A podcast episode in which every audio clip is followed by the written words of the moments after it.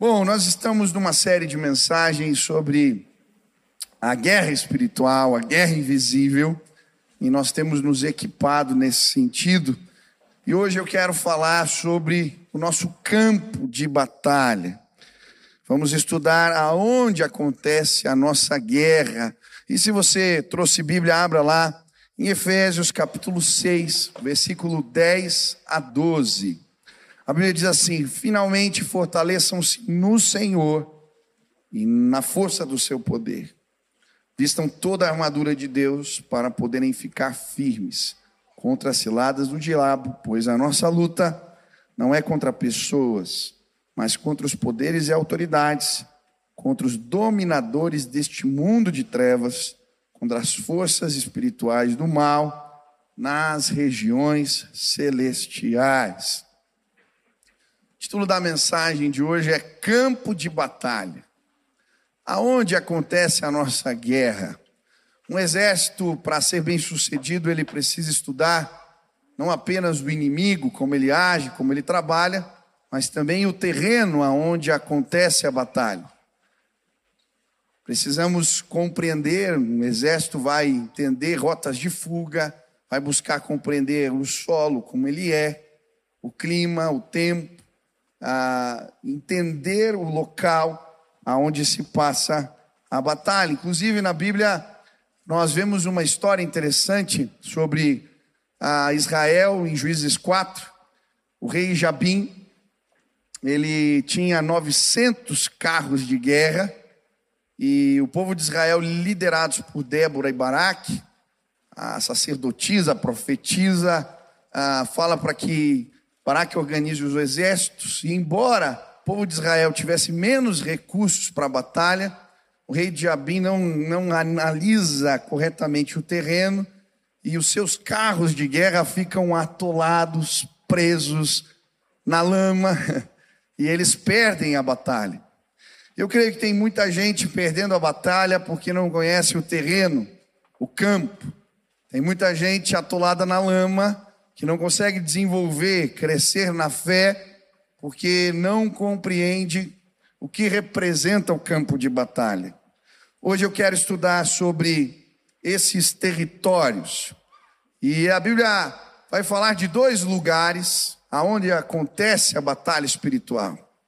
Ela fala do mundo tenebroso e das regiões celestiais. Se você olhar o versículo, ele diz que a nossa luta é contra os dominadores deste mundo tenebroso e contra as forças espirituais do mal nas regiões celestes. Mas o que, que representa este campo de batalha? Hoje, em nome de Jesus, eu creio, você vai entender o que representa o lugar, o que representa esses termos e a tua vida vai desenrolar aí, em nome de Jesus, na fé. Você crê nisso? Nós vamos vencer batalhas em nome de Jesus.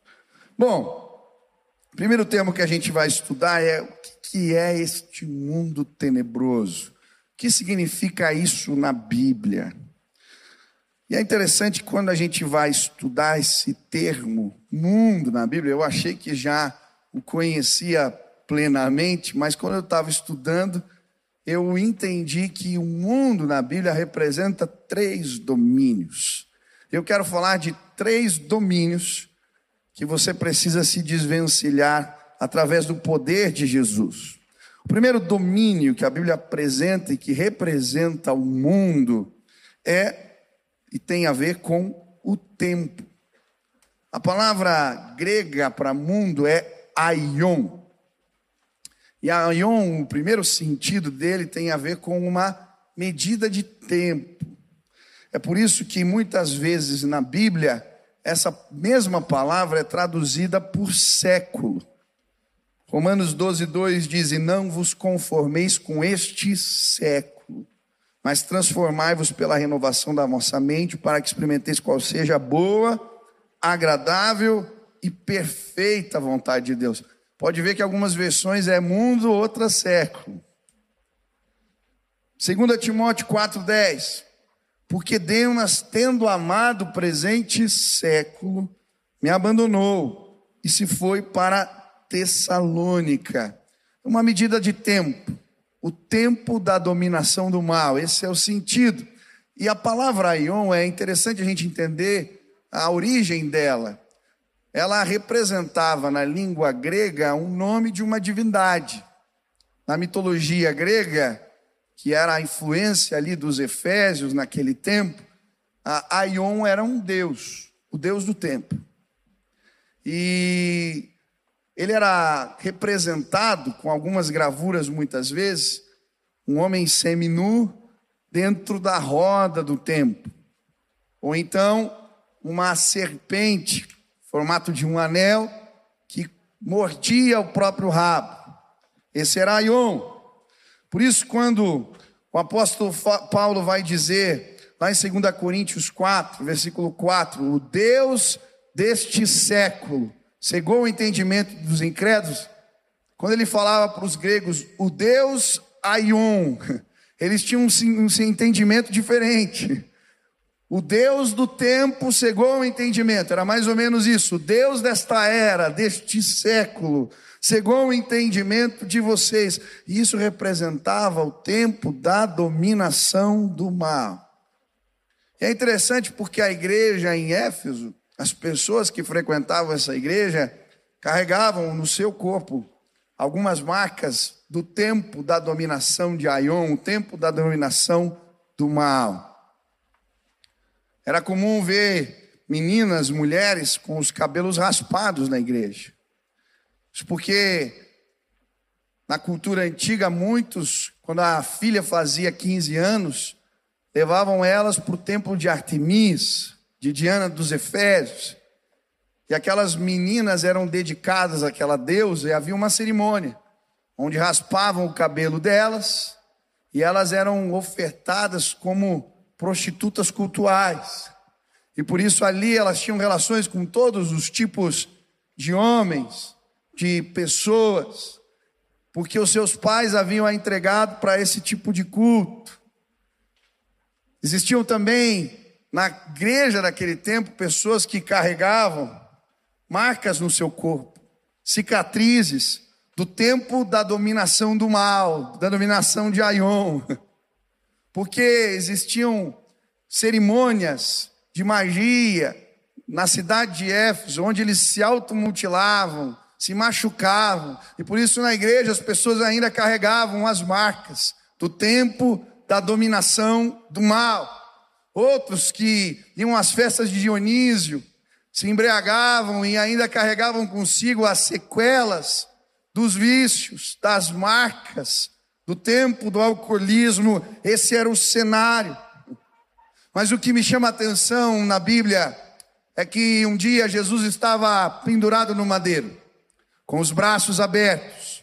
Um soldado romano encheu uma esponja de vinagre e Jesus tomou do cálice, daquele cálice amargo do sofrimento.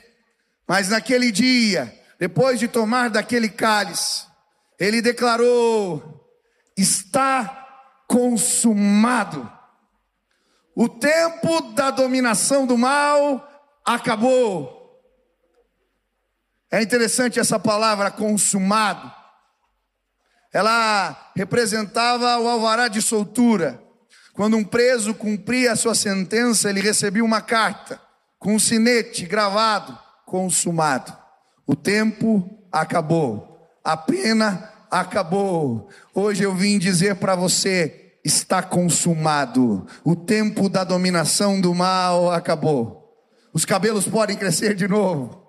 O tempo da dominação do mal acabou. Ainda que tra tragamos no nosso corpo as marcas do passado. Em nome de Jesus, eu vim te dizer: o tempo da dominação do mal acabou, está consumado. Existem pessoas que talvez ainda vivem debaixo da dominação do mal. Você ainda tem visto os efeitos do pecado destruindo a sua casa.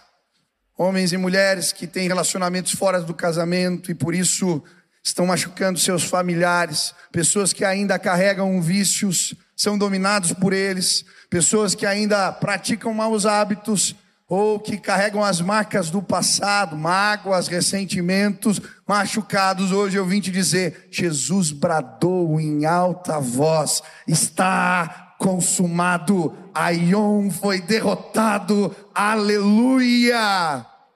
Quantos já receberam a libertação em Cristo Jesus? Você pode aplaudir a Ele.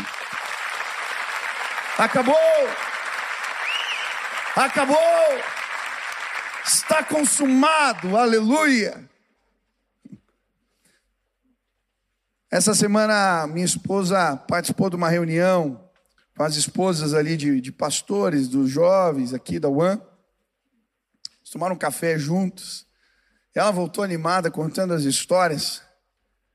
A pastora, uma ministra aqui que ajuda a nossa igreja, tem um ministério, a Elaine e o pastor Ed James. Eles servem, têm um ministério cuidando de pastores, cuidando de líderes.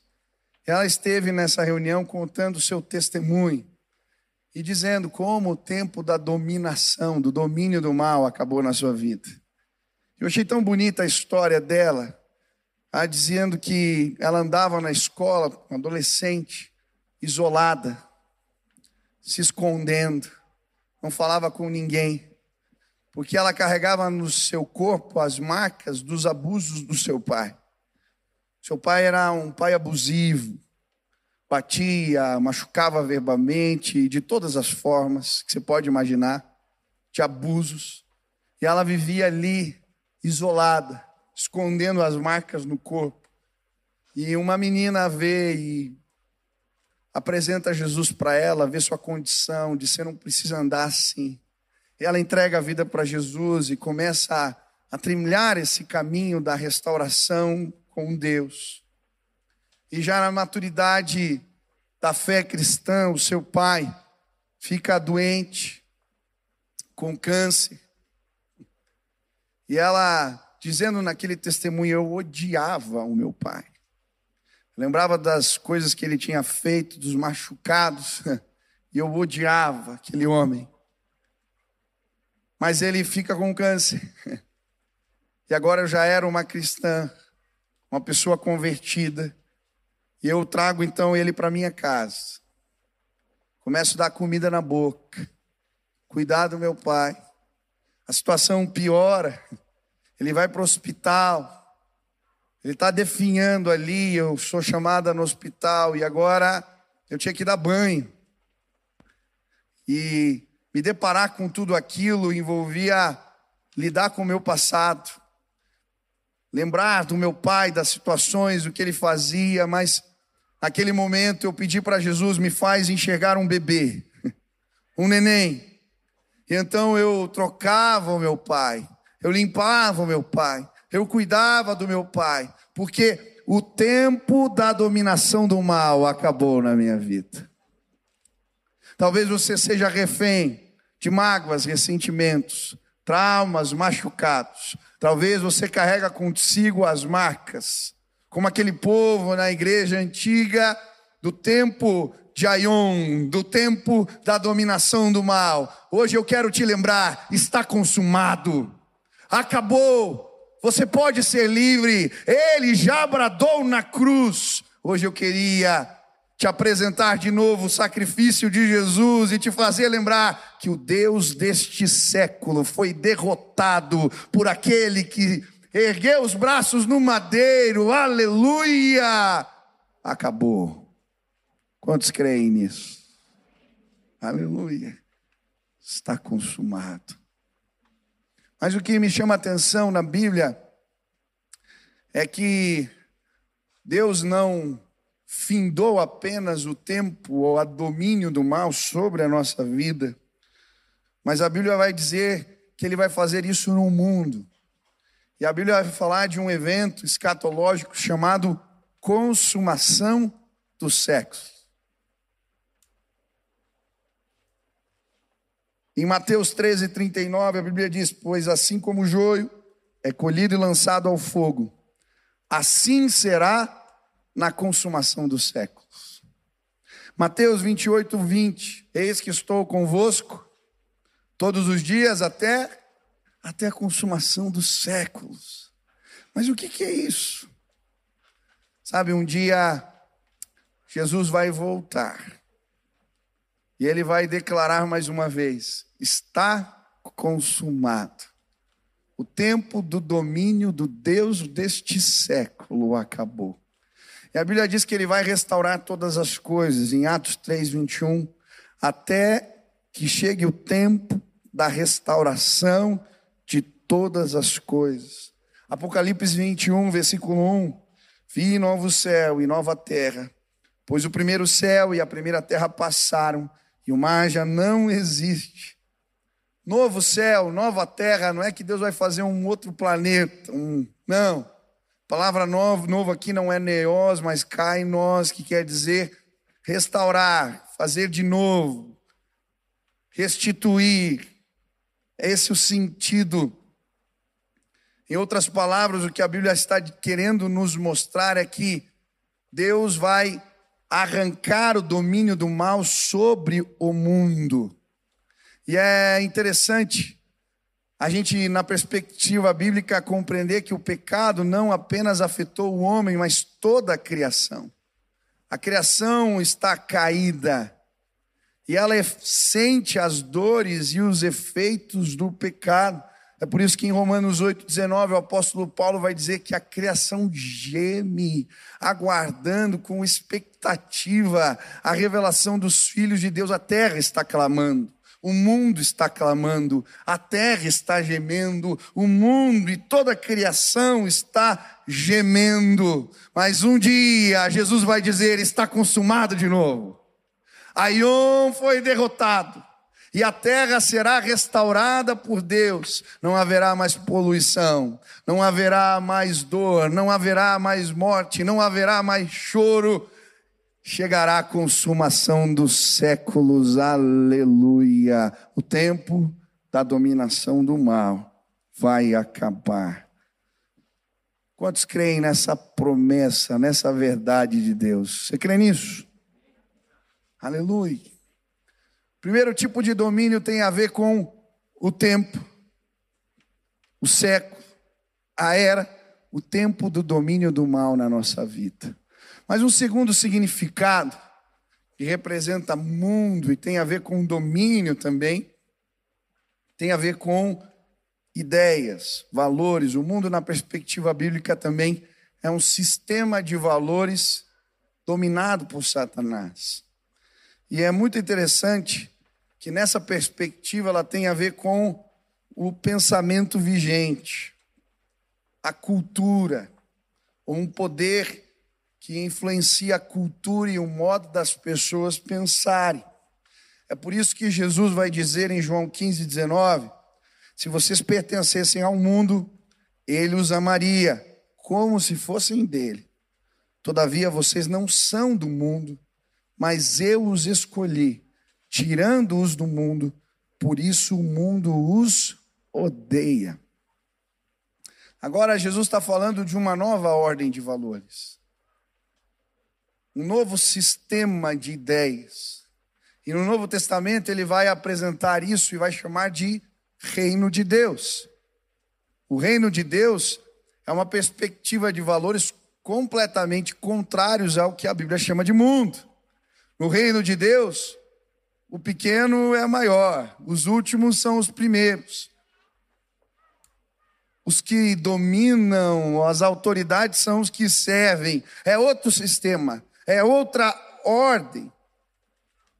Mas a Bíblia também vai nos mostrar que essa, esse sistema de valores, dominado por Satanás, ele é forte, ele é como uma corrente, e muitas vezes ele é estabelecido na mente.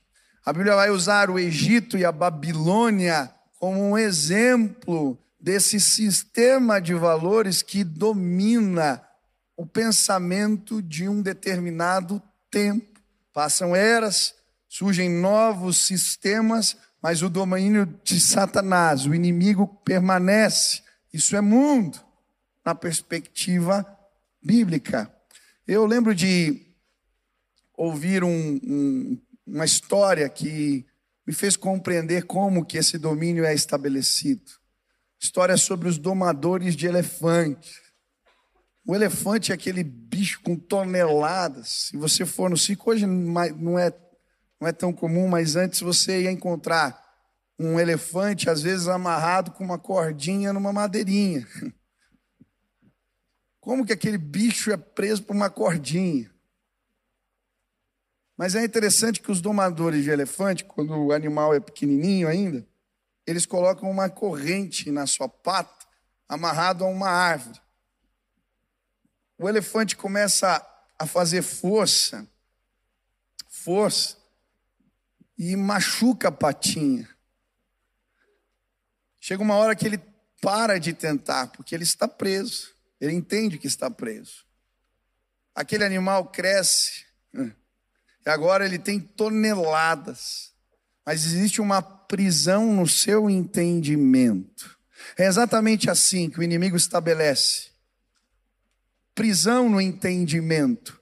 Existem correntes invisíveis prendendo pessoas aqui neste lugar elas não são capazes de enxergá-las, porque tem a ver com as bagagens que trouxeram do Egito e da Babilônia, tem a ver com uma história no passado, mas elas estão presas, amarradas em árvores. Mas hoje eu vim dizer: está consumado. Jesus vai quebrar cadeias hoje nesse lugar.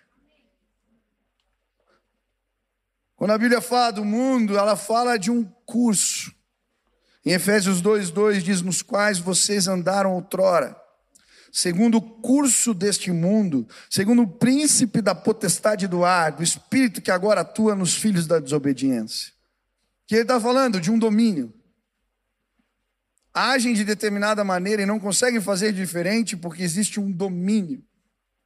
Só que a palavra aqui, curso deste mundo, para mim, lembra o caminho do rio, o curso do rio. Se você tentar se meter e enfrentar a força das águas de um rio, provavelmente você vai ser levado pelas correntezas.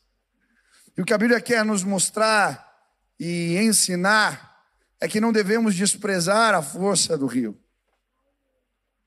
Existe uma cultura vigente, existe algo que nos leva. Eu lembro alguns, acho que alguns anos atrás eu apresentei aqui os estudos de Salomão Ash, que era o pioneiro da psicologia social, e falava do conformismo como a opinião das pessoas influencia nós. E ele faz uma série de testes com perguntas fáceis.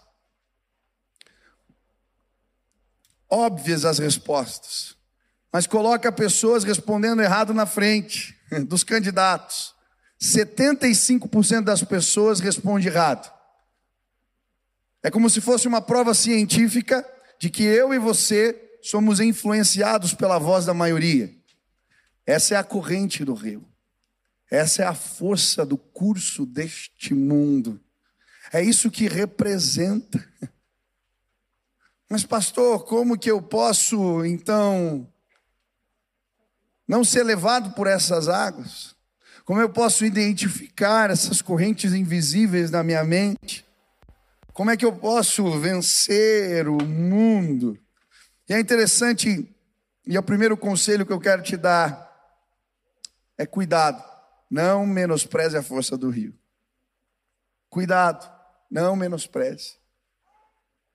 Eu lembro que quando eu era criança, muitas vezes eu ia passar as férias na casa dos Sofonias na praia, é, irmão aqui da nossa igreja, e perto da casa dele tinha um mangue.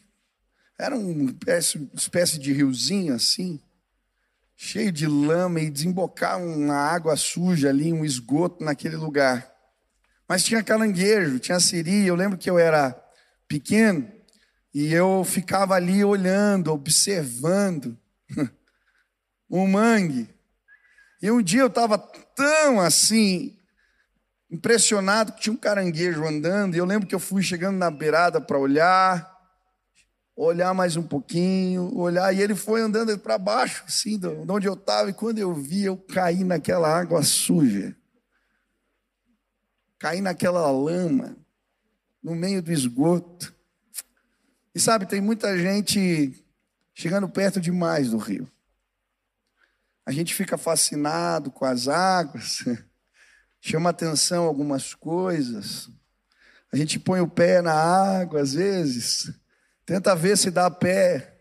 E quando a gente vê, a gente é levado. Tem gente que se afundou num rio de lama e nem percebe isso, porque o curso desse mundo, a correteza é forte, não despreze. Não brinca. Não vai lá para ver. Não dê voz na sua casa para as correntes do mundo. Programas, lugares que vamos, livros que lemos. A gente começa a admirar, olhar demais e de repente somos levados. Eu estava lendo as notícias hoje, é tão engraçado como as perspectivas de ideias são tão diferentes. Tinha um estádio lotado na Rússia.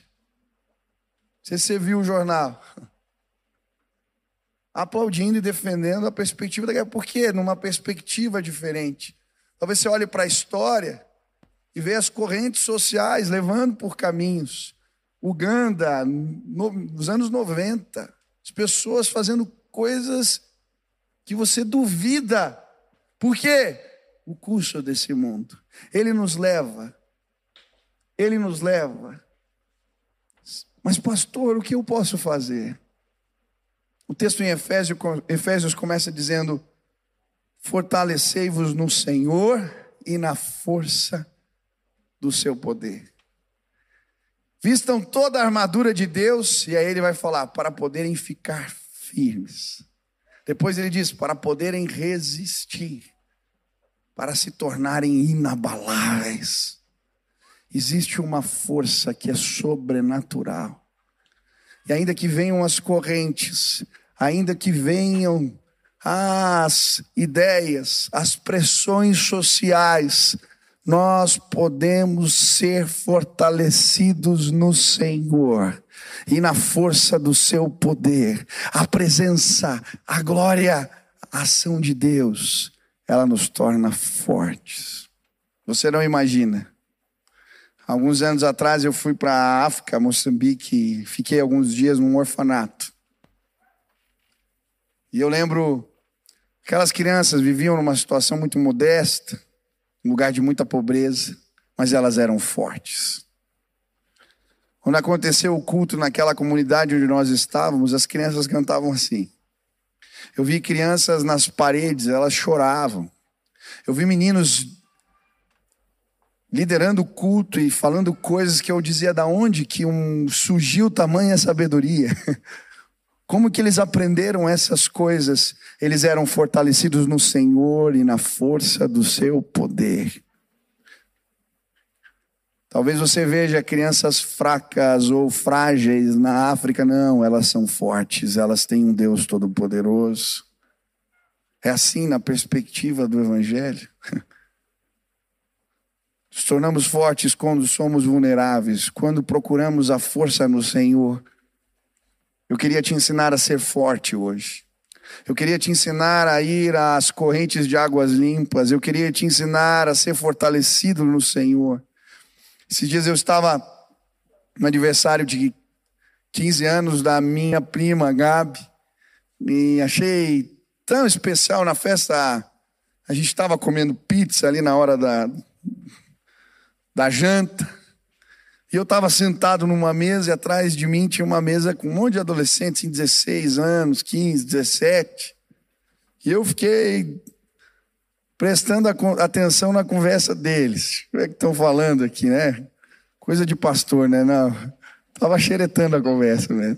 Estavam pertinho e eu comecei a ouvir. E aí eles estavam, estavam falando de Deus. Eu falei, ah, vai durar um pouco. Foi o jantar inteiro a vigília que participaram, o culto que tinham ido, a pregação que tinham ouvido, pastor que tinha dito não sei o quê, o lugar tal, o, o avivamento não sei aonde, era o tempo inteiro. o tempo inteiro. Depois chegou o momento lá da festa, nós íamos cantar parabéns, mas antes fizeram uma roda. Aí cada um ia ministrar uma palavra. Aquilo ali foi um, um culto profético. Aí começou um lá, você é isso, você é aquilo. Daí de repente um já começa a mandar versículo da Bíblia, começa a falar coisa de Deus, que Jesus é maior. Eu falei, meu Deus do céu. Aqueles meninos são fortes. Ah, existe um lugar onde nos tornamos fortes. Existe um lugar, é na presença do Senhor. Hoje eu vim te dizer: você vai enfrentar o curso desse mundo. As correntezas fortes, elas virão. Fortaleçam-se no Senhor e na força do seu poder. Fortaleçam-se no Senhor e na força do seu poder. Tem mais. Tem mais. Aonde estiver, aonde houver alguém faminto, alguém desejoso, Isaías vai dizer: Venham a mim, vocês que têm fome, eu tenho vinho e leite, eu tenho comida em fartura, eu tenho banquetes preparados para vocês. Eu quero te dizer, vá à presença, se encha do Espírito, se mete no meio do povo de Deus, anda com quem está procurando, vai na vigília, no encontro, no evangelismo, na reunião de oração, se mete com essa gente, começa a buscar e que venham. Podem vir as enxurradas, a corrente do mundo, os pensamentos. Não, Deus nos dá discernimento, Deus nos mostra o que é certo e errado. Ele fala: fortaleçam-se no Senhor e na força do seu poder, vistam toda a armadura, toda, toda ela, toda ela. Nós vamos sim virar esse mundo de cabeça para baixo, porque o nosso Deus é maior. Quantos creem nisso? Aleluia. Mas existe um terceiro tipo de domínio. Mundo também, aqui nesse contexto, tem a ver com o poder das trevas. Por isso ele chama de mundo tenebroso, mundo em trevas. Mas o que, que isso representa? É muito interessante quando você estuda a Bíblia, a perspectiva bíblica, ela vai trazer esse tema em contraste muitas vezes. Luz e trevas. Domínio da luz, domínio das trevas. Filhos da luz, filhos das trevas. A Bíblia usa muito este tema. E é interessante porque no capítulo anterior, em Efésios 5, quase o capítulo todo, ele vai falar sobre o domínio das trevas e os filhos da luz. Já em Efésios, no versículo, no capítulo 2, ele diz: pelo espírito da potestade do ar, do espírito que agora atua nos filhos da desobediência. Nós éramos dominados pelo poder das trevas. Éramos trevas. Efésios 5, 8 a 10, pois outrora erais trevas, porém agora sois luz no Senhor. Andai como filhos da luz, porque o fruto da luz consiste em toda bondade, justiça e verdade, provando sempre o que é agradável ao Senhor. Aleluia! Nós fomos libertos do poder das trevas. Éramos dominados por um poder que nos fazia fazer coisas que não entendíamos que eram erradas. Havia uma dominação. E a Bíblia vai falar que Jesus traz um reino de luz para nós. Fomos despertados. Efésios 5,14 vai dizer, pelo que diz: Desperta, ó tu que dormes, levanta-te de entre os mortos, e Cristo te iluminará. Ele está falando do reino da morte. Estávamos mortos em nossos pecados e delitos, mas Jesus nos deu vida. Assim como ele despertou da morte, nós fomos despertados para a vida em Cristo. Assim como Lázaro, ele deu a ordem, ele disse: sai para fora, e aquele moço, depois de dias, desperta do sono da morte. Nós fomos despertados, tirados do reino da morte, do reino das trevas, chamados para a maravilhosa luz. É isso que diz Colossenses 1, versículo 12 dando graças ao Pai, que nos tornou dignos de participar da herança dos santos no reino da luz, pois ele nos resgatou do domínio das trevas, nos transportou para o reino do seu Filho amado. 1 Pedro 2,9: Vocês, porém, são geração eleita, sacerdócio real, nação santa, povo exclusivo de Deus, para anunciar as grandezas daquele que os chamou das trevas para a sua maravilhosa luz. Aleluia! Jesus nos chamou para o reino de luz. poder das trevas acabou. Esses dias, o casal da minha cela veio me procurar. Eles viram um vídeo no YouTube, um programa. Alguém mandou para eles de alguém que fazia expedição assim em chácaras. Chegam numa chácara e encontram um trabalho feito por capa preta. Ele chega lá e o cara começa a mexer no YouTube, quando ele puxa o papel, tá o nome deles ali na, no, no trabalho. Aí eles me ligam, pastor, olha só, veio por vídeo o negócio. E eu falando, vocês não precisam se preocupar. Pode ser capa preta, sei lá qual nome. Nós fomos transportados das trevas para a luz. Ele tem poder lá no reino das trevas. Aqui não. A Bíblia diz: Deus é luz e nele não há trevas alguma. Eu sou desse reino. Aqui ele não tem poder. Aleluia. Quantos creem nisso? Você foi transportado para o reino da luz, meu amigo. O diabo não faz cócega lá. O problema. Uma pessoa tem problema, você não acabou de dizer que eu estava liberto do negócio? O problema é que tem gente que vive na luz e gosta de apagar a luz de vez em quando. É. Jesus te chamou da morte para a vida, você vai lá no interruptor e gosta de dar umas apagadas. Aí o apóstolo Paulo vai falar assim: olha, vocês estão no reino da luz, mas às vezes, mesmo sendo filhos, vocês se tornam reféns do poder das trevas. Mas quando que isso acontece, pastor? Quando participamos das obras das trevas. Efésios 5, 3 diz assim: Mas a impudicícia a impudicícia, falei errado. Palavra difícil essa. Porneia, quer dizer todo ato sexual ilícito. Sexo fora do casamento, adultério, homossexualismo, toda sorte de impurezas. Aí está falando de prostituição, cobiças. Nem sequer se nomeia entre vós, como convém aos santos nem conversação torpe, aqui é palavreado sujo, imoral, nem palavras vãs, só fica falando de futilidade, chocarrices, piada suja, coisas essas inconvenientes, antes pelo contrário, ações de graças.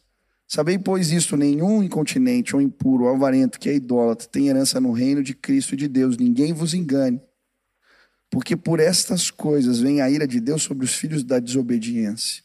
Portanto, não sejais participantes com eles, pois outrora erais trevas, porém agora sois luz no Senhor.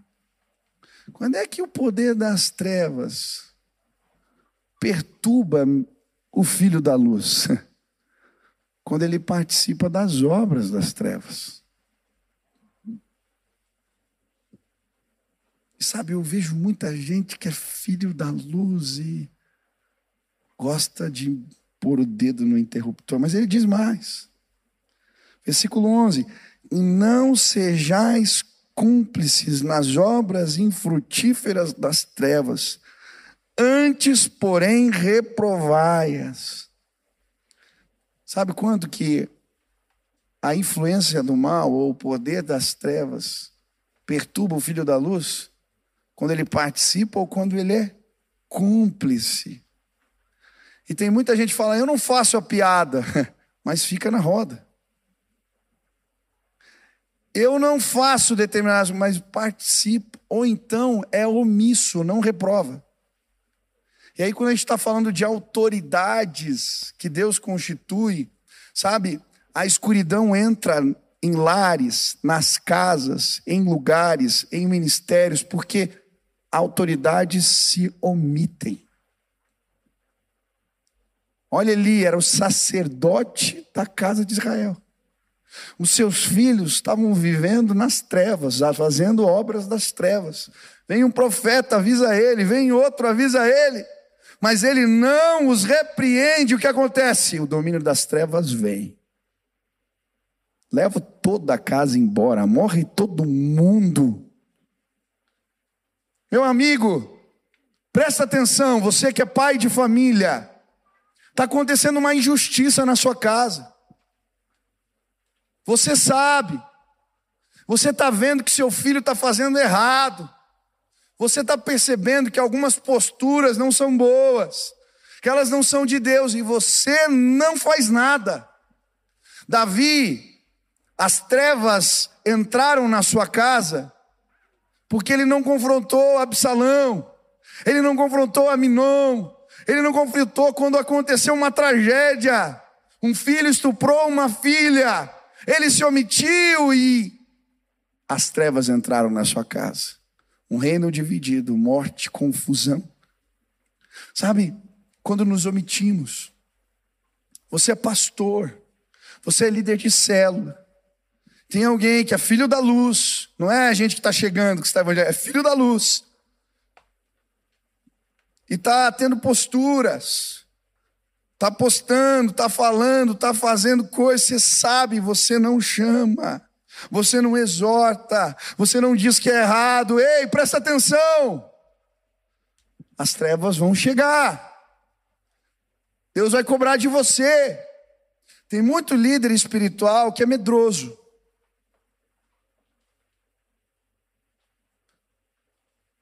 Eu não estou dizendo que você tem que ser grosseiro, mas a gente tem que ensinar os caminhos da fé com amor às pessoas. Senão a gente é conivente com. Eu já vi muito pastor pondo a mão e líder abençoando coisa errada. Por quê? Porque não quer confrontar, não quer se indispor. Não! Quando a gente faz isso, as trevas tomam conta. Em nome de Jesus, você precisa ter uma conversa com seu marido. Está percebendo algumas posturas, o coração dele está orgulhoso. Não é na hora da bronca lá, na hora que o negócio acontece, não, você espera o momento certo. Vai sair com ele, vai tomar um café, mas você precisa levar a luz para dentro da sua casa. Em nome de Jesus vão acontecer reuniões familiares essa semana, porque a luz vai chegar em nome de Jesus. Vão acontecer assim reuniões, ministério, lideranças, pessoas vão conversar porque a luz precisa entrar dentro de casa. Nós somos filhos da luz.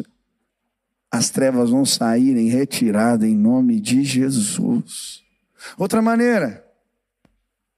E aí o versículo vai falar que precisamos levar à luz aquilo que está oculto provar, o texto usa essa expressão, provar com a luz aquilo que está oculto, escondido. Sabe como é que o inimigo, mesmo sendo filhos da luz, nos tornamos reféns do poder das trevas quando tem o oculto, o lugar escondido na nossa vida, o ponto escuro. Não dá para abrir as contas, tem negócios escuros, não dá para deixar as senhas abertas. Então a mulher não pode pegar, ver, acionar, por quê?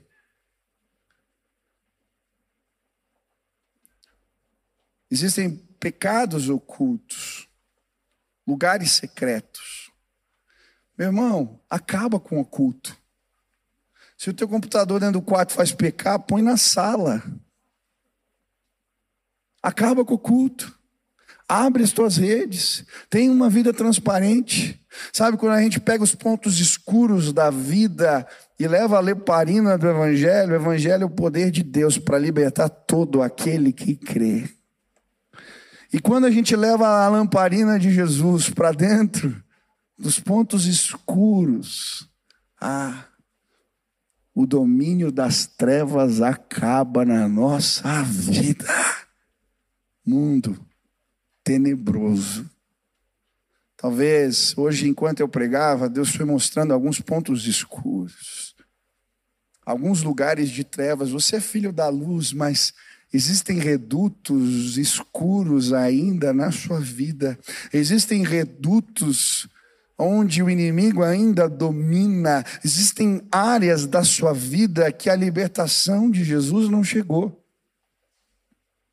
Talvez ele domine sua sexualidade. Talvez ele domine a sua relação com o dinheiro. Quando eu não consigo ofertar, quando eu não consigo terminar, viver determinadas verdades do Evangelho, isso normalmente tem a ver com redutos de dominação do inimigo na minha vida. Quando eu não consigo perdoar, quando eu não consigo abrir algumas situações, cuidado. Eu já vi ministérios acabando, homens de Deus caindo, porque eles mantiveram o oculto. Mas hoje, eu vim declarar junto com você: está consumado. O tempo da dominação acabou.